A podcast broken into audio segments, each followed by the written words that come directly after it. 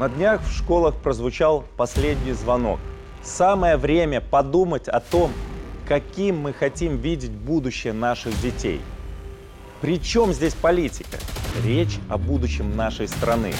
Воспитать патриота может только патриот. В этом у нас колоссальное упущение. Вы смотрите политстендап. Меня зовут Александр Метла.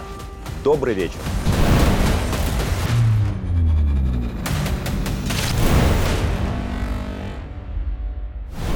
Когда у страны есть будущее, когда у нее есть граждане, а человека гражданином делает история, и это прекрасно понимают на Западе. Куда они бьют нас в первую очередь? По истории. Когда-то западная пропаганда начала с понижения роли Советского Союза в разгроме гитлеровской Германии – и с выпячивания роли своей помощи. При этом за кадром восхваления американского ленд-лиза осталось главное. Ключевые победы Великой Отечественной войны, переломившие ее ход, разгром немцев под Москвой, Сталинградом и Курском, Красная Армия одержала в подавляющем большинстве на технике советского производства. И даже знаменитые американские студбекеры появились у нас в заметных количествах лишь летом 44-го, когда Вермахт безудержно отступал на всех фронтах. На втором этапе Запад вычеркнул Советский Союз из списка победителей и даже выпустил медаль без флага СССР. История для них – это оружие. Они так и говорят, используя свое мифотворчество для раскачки общества. Сейчас идет острая фаза информационной войны. Это уже не противодействие, не противоборство, это война которая развязана в том числе и против нас. Ну а теперь англосаксы и вовсе уже открыто обвиняют нас в разжигании Второй мировой войны, ставя в упрек факт заключения пакт о ненападении между СССР и Германией. При этом они скрывают, что этот пакт был заключен только после того, как это уже сделали ведущие страны Европы. А знают ли сегодня европейские обыватели, как в 1938 году первые лица Франции и Великобритании Даладье и Чемберлен, чуть ли не целуясь с Гитлером, заискивающе пожимали ему руку в Мюнхене, обещая фюреру, что сами заставят Чехословакию отдать Германии судетские земли вместе с оборонительной линией Бениша и заставили. Более того, Великобритания и Франция вместо компенсации Чехословакии за отобранные земли заставили ее выплатить Германии 481 миллион крон для обеспечения оборотных средств на отторгнутой территории. О позорной роли Великобритании и Франции в этой сделке президент Чехословакии Эдвард Бениш позднее писал. В истории нет примера, чтобы так поступили с каким-либо самостоятельным государством. Они принудили нас не только уступить Германии судетские земли, но отдать Польше Тишинский район, а Венгрии пограничные земли в Словакии. Вот истинное лицо Европы. Знают ли об участи Чехословакии белорусы, стремящиеся отдать Беларусь на растерзание Европы? Но это все хотя бы происки врага. Гораздо хуже наши собственные просчеты. Как так случилось, что немало белорусов отрицательно относятся к советско-германскому пакту о ненападении. А ведь очевидная истина, если бы не этот пакт, не было бы никакого объединения Западной и Восточной Беларуси. В составе одной республики, как следствие, возможно, сегодня не было бы самой Беларуси. И тогда Красная Армия перешла польскую границу, чтобы воссоединить Западную Украину и Западную Белоруссию несправедливо отторгнутой панской Польшей в 1920 году. Там, где еще вчера кочевало горе по изрезанной в клочья земле отцов и дедов, сегодня стал хозяином земли народ. Почему у нас об этом говорят только один-два историка, да экскурсоводы линии Сталина? После 9 мая, просматривая отзывы о работе сотрудников комплекса, я наткнулся на отзыв «Не понравился экскурсовод». А знаете почему? Оказалось, он изложил нашу точку зрения на пакт и важность объединения белорусских земель. В то время как гости из Лиды в большинстве своем, как пишет автор отзыва, были с ним не согласны, считая, что СССР с Германией развязали войну, подписав пакт Молотова-Риббентропа. Вот вам и белорусы, да еще в большинстве своем. Необходимо выработать единые подходы в интерпретации эпохальных событий. Скажу более конкретно. Люди должны знать, кто наши герои, воспитывать на их примерах новое поколение белорусов. Хатынь, Алла, Борки, Брестская крепость и все места трагедии и подвига белорусского народа, народов СССР, одним словом, народа-победителя, должны стать местом паломничества и преклонения. В первую очередь для наших детей. У нас на линии Сталина есть сотрудник, который пишет и иллюстрирует книги о Великой Отечественной войне. Для подростков частные издательства, ценя его патриотическую позицию, заказывают одну книгу за другой. А государственные издательства Беларусь выпустила всего одну его книгу для детей, удалив из нее упоминание о том, что оба деда автора и супруга одного из них были партизанами. И это в год исторической памяти. Удалила некоторые героические эпизоды про юного партизана Геннадия Юшкевича. Еще некоторые патриотические высказывания автора.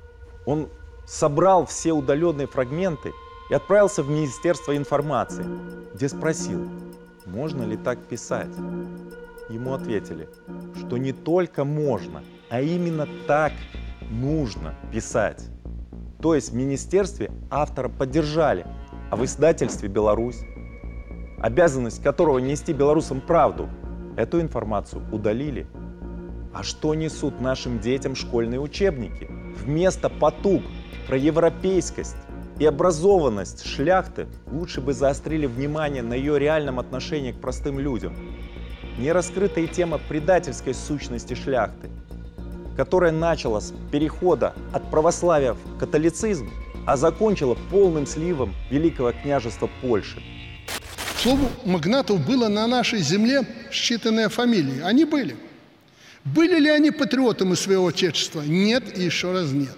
С легкостью, как мы помним, меняли и веру, и язык на польские шляхетские вольности, титулы и должности – Средневековые олигархи своего богатства наживали на горбу народа, который сеял, пахал, строил.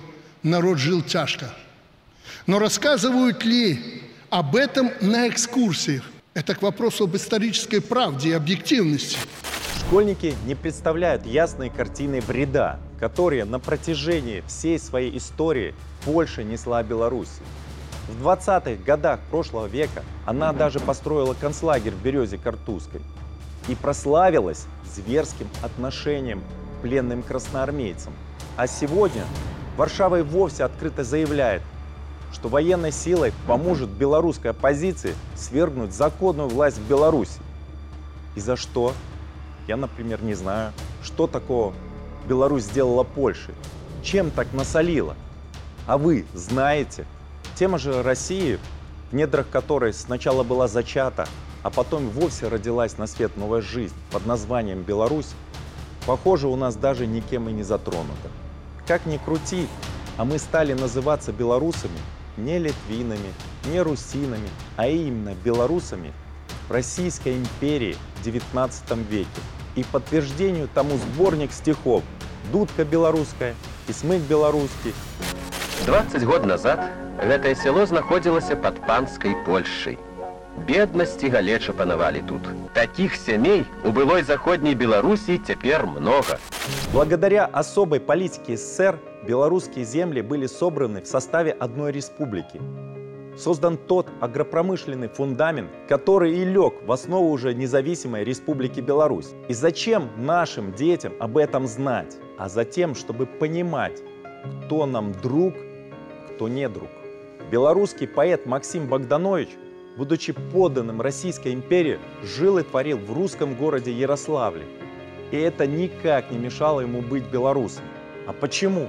Потому что Россия многонациональная страна, и у нее такая внутренняя политика, что чеченцы, татары и другие народы гордятся тем, что живут в такой стране. А Польша – страна для поляков. И белорусы, живя там, перестают быть белорусами, но и поляками не становятся. Чтобы быть патриотом своей страны, надо знать своих героев. Современные дети не знают, кто такой Марат Козей и в чем его подвиг.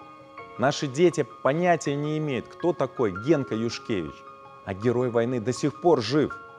Более того, написал тонкую и очень толковую книгу «Последний из группы Джек». Живым искренним языком рассказывает, как в 13 лет застала его война, как казнили его мать, как он бродяжничал, попал в детский дом, потом как сбежал, как немцы устроили селекцию, чтобы истребить деток командиров и евреев, как работал парубком, как ушел в партизаны, как воевал, как после освобождения Беларуси был заброшен в Восточную Пруссию в качестве диверсанта.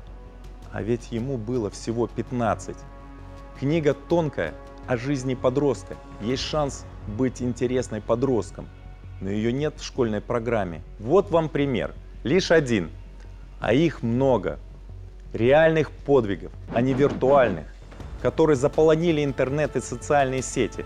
То есть то пространство, где дети проводят очень много времени. Чему они там научатся? И чья вина, что игры и забавные, на первый взгляд, беззаботные видео сегодня детям интереснее книг. Ведь виртуализация реальности – не что иное, как манипуляция эмоциями. Именно они запоминаются лучше скучных цифр и реальных исторических фактов. Именно через эмоции нашим детям навязывают нужное прочтение истории и восприятие действительности. Мы не можем проиграть эту войну. Проиграем эту войну информационную, значит, окунемся в войну настоящую. Мы ее не проиграем. С этим необходимо что-то делать. Пора об этом не только сказать прямо, но и написать в учебниках. Написать так, чтобы было интересно, живо, с эмоцией. По-другому мы своих детей не воспитаем. Это был политстендап на ОНТ. Всего доброго!